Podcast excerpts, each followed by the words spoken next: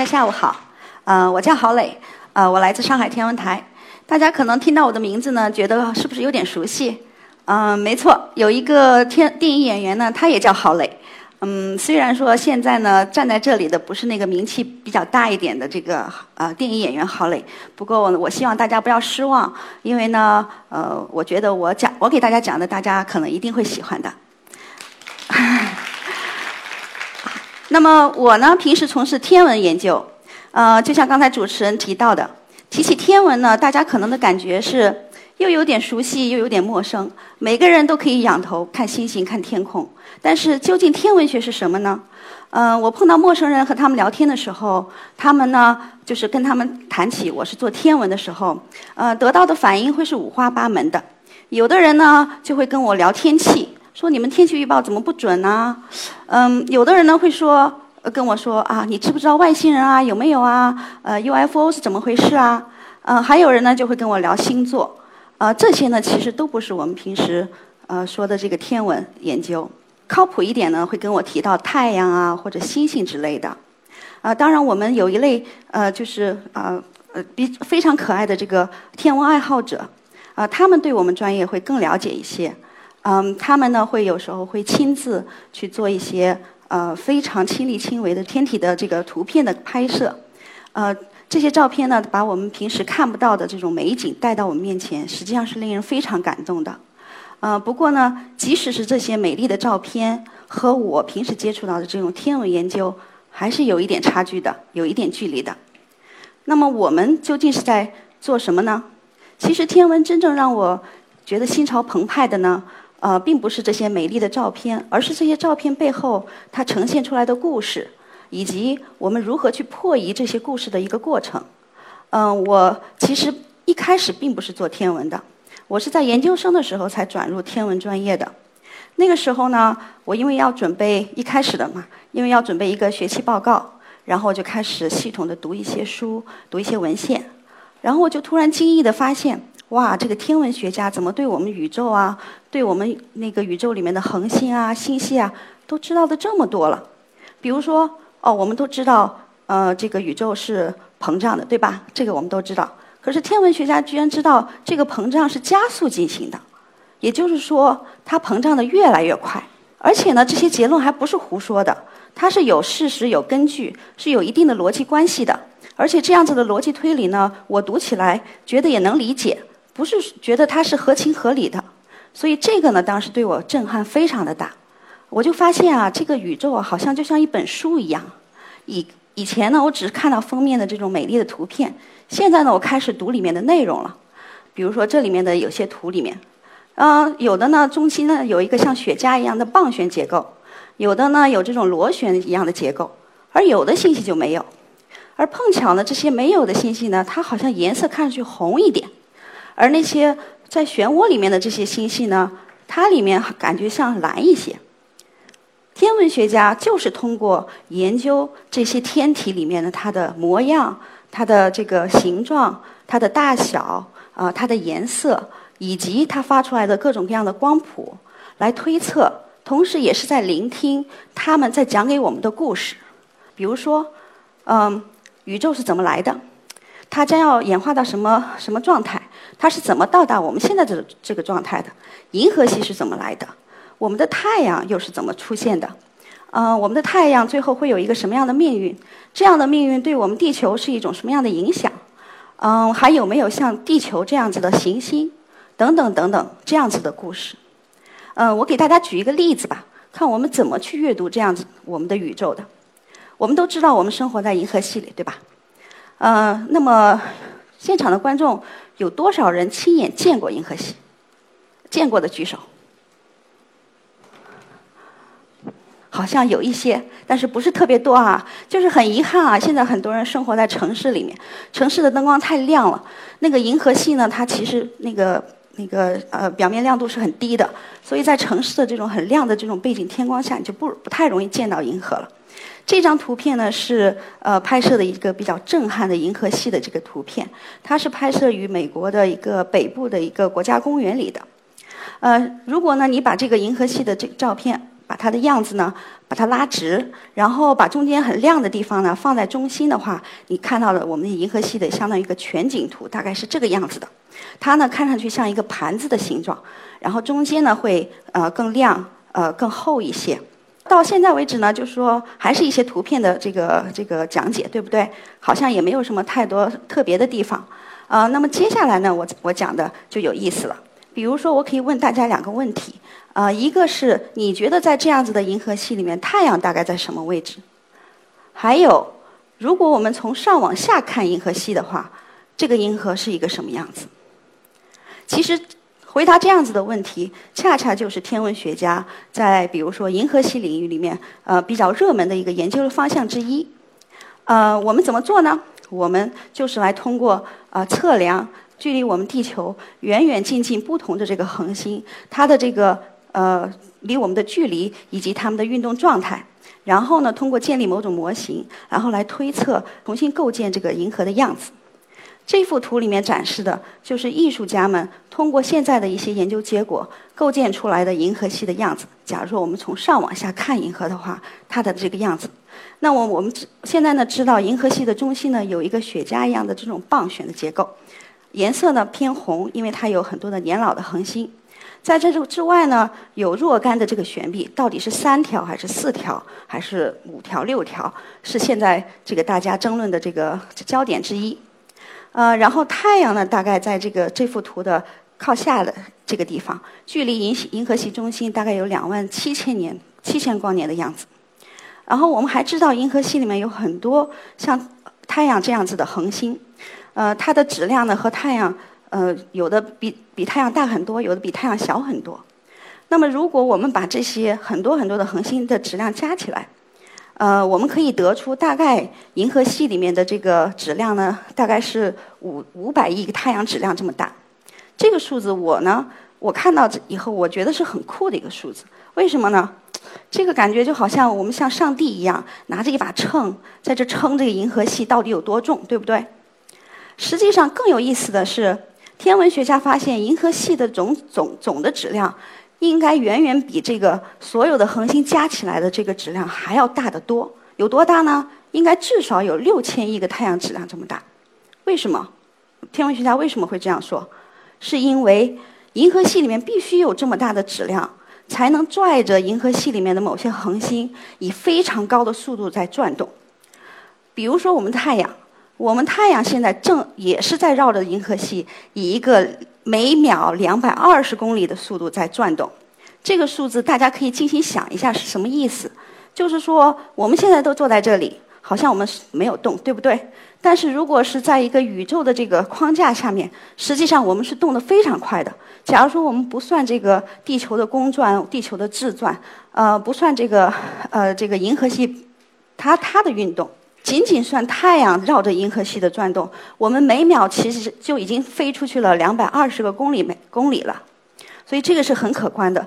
这么高的速度，就要求银河系里面的质量一定要达到某一定的量，否则太阳就飞出去了，飞出银河系了。太阳没有飞出银河系，表示银河系里面一定有某种质量在拉着银河系里面的恒星在转，多出很多的这些质量是谁是什么？天文学家们不知道。只知道是有这么个东西，又又又看不见它，所以天文学家叫它暗物质。这是我们银河系里面的东西，所以这就是我们解读这个银河系里面的一些一些故事的一个过程。那么还有，我们知道银河系呢，它是有邻居的，它并不是一个单独孤零零的一个星系，它大概处在一个叫本星系群的这样一个一个群体里面。这个群体呢，大概有三十到五十个星系左右。大部分的这些群体个体呢，都要比银河系要小矮小，但是有一个个大的邻居，它就是这个仙女座大星云。仙女座大星云呢，尺寸要比银河系还要大，它距离银河系呢大概有两百五十五十万光年的样子。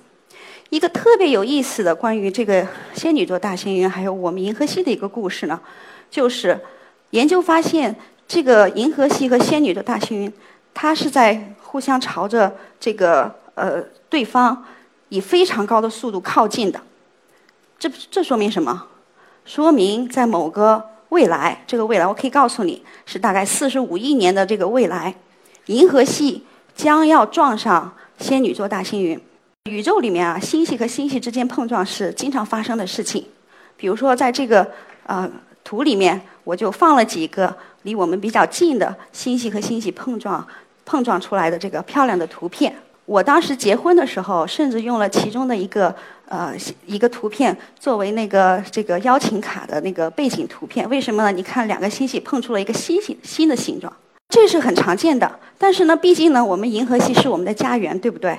呃，如果我们银河系要和这个 M 三十一要碰到的话，我们太阳会怎么样？那么我再问大家一个问题：就在座有多少人认为，在这样的碰撞中，我们太阳会撞上什么东西，然后就灰飞烟灭了？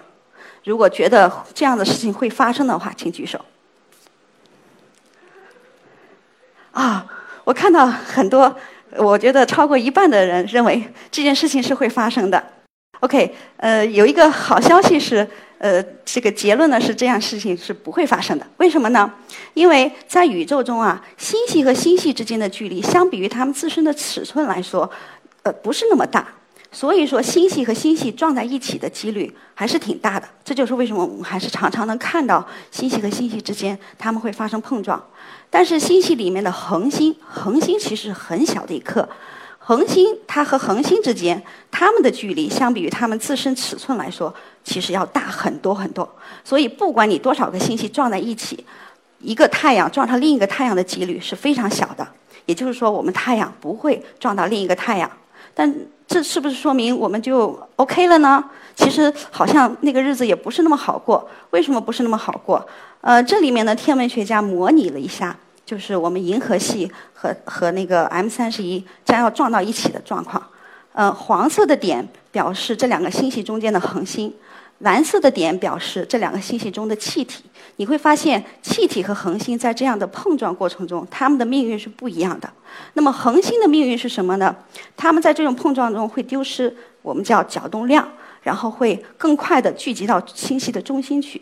也就是说，我们的太阳在这样的碰撞中，很有可能会急速的掉到星系的更靠近中心的地方。那么，一般来说，星系的中心呢，它的高能辐射会很强。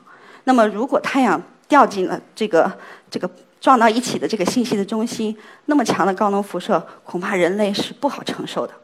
OK，假如说人类在这场碰撞中活下来了，然后呢，我算了一下。恐怕也没有几年好日子过，为什么呢？是因为我们太阳它也是有寿命的，我们的太阳大概在五十亿年以后，也就是在这样的碰撞发生以后，大概也就是几亿年的时候，太阳里面的氢就烧光了。烧光以后，它会进入它的第二个阶段，我们叫做红巨星的阶段。这个红巨星是什么意思呢？它开始烧里面的氦，然后呢，它的体积会变得非常的巨大。也就是说，在这个图片里面的本来是那个左下角的这个小黄点，会在红巨星阶段变成一个非常非常的大的大红球。这个大红球会基本上是两倍于现在太阳到地球之间的距离，也就是说，说会完全把地球给吞噬掉。所以到那时候，嗯，地球也就没有了。所以呢。也就是说，我们可以从银河系的这个这些啊很多的这些这些照片也好，图片也好，我们可以解读他们的故事，通过某种物理规律看到它的过去以及预测它的未来。这是让我觉得天文学特别有意思的地方。天文学让我觉得心潮澎湃的另外一个地方啊，是因是在于我们看到的这个宇宙，我们能理解在正在阅读它的这个宇宙。比我们想象的要大的很多，非常的大。这张图片呢，是我们太阳系的大家族，看上去成员很多，其乐融融，很热闹，对不对？如果你真的飞到上去上面去的话，你会发现这个太阳系真的是太空旷了。这不仅仅是太阳系，整个宇宙都是这样子的。这张照片显示的是土星的照片。这个照片特最特别的地方不在于土星本身，而在于。它左上角的这个小点点，有没有人可以猜到这个小点点是谁？是什么东西？OK，有人说木星，有人说彗星，实际上它是我们的地球，也就是我们的家园。如果你看不清这个小点点，正说明了这一点，就是说我们的宇宙是非常非常空旷的。这是太阳系在不同呃不同尺度下的这个不不断放大的一个放大图。在最小的这个图，就是左上角的这个图里面，地球的轨道是中间的那个绿色的那个小圆圈。如果你把它放到整个太阳系的这个这个尺度上的话，就是左下角的这个图的话，它是看不见的。就说我们太阳到地球之间的距离是在整个呃太阳系的这个尺度上相比是看不见的。再打个比方，假如说我们现在拿我们最快的这个呃火箭，然后把人送出去。呃，瞬间就可以达到它的最大速度，然后以直线的距离，呃，不啰嗦的直接冲出太阳系。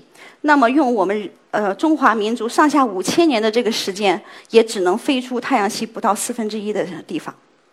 所以说，整个这个空间真的是非常的大的。即使你飞出了太阳系，距离到我们离我们最近的一颗恒星，也也还也还要再飞三倍这个太整个太阳系这么大的这个空间。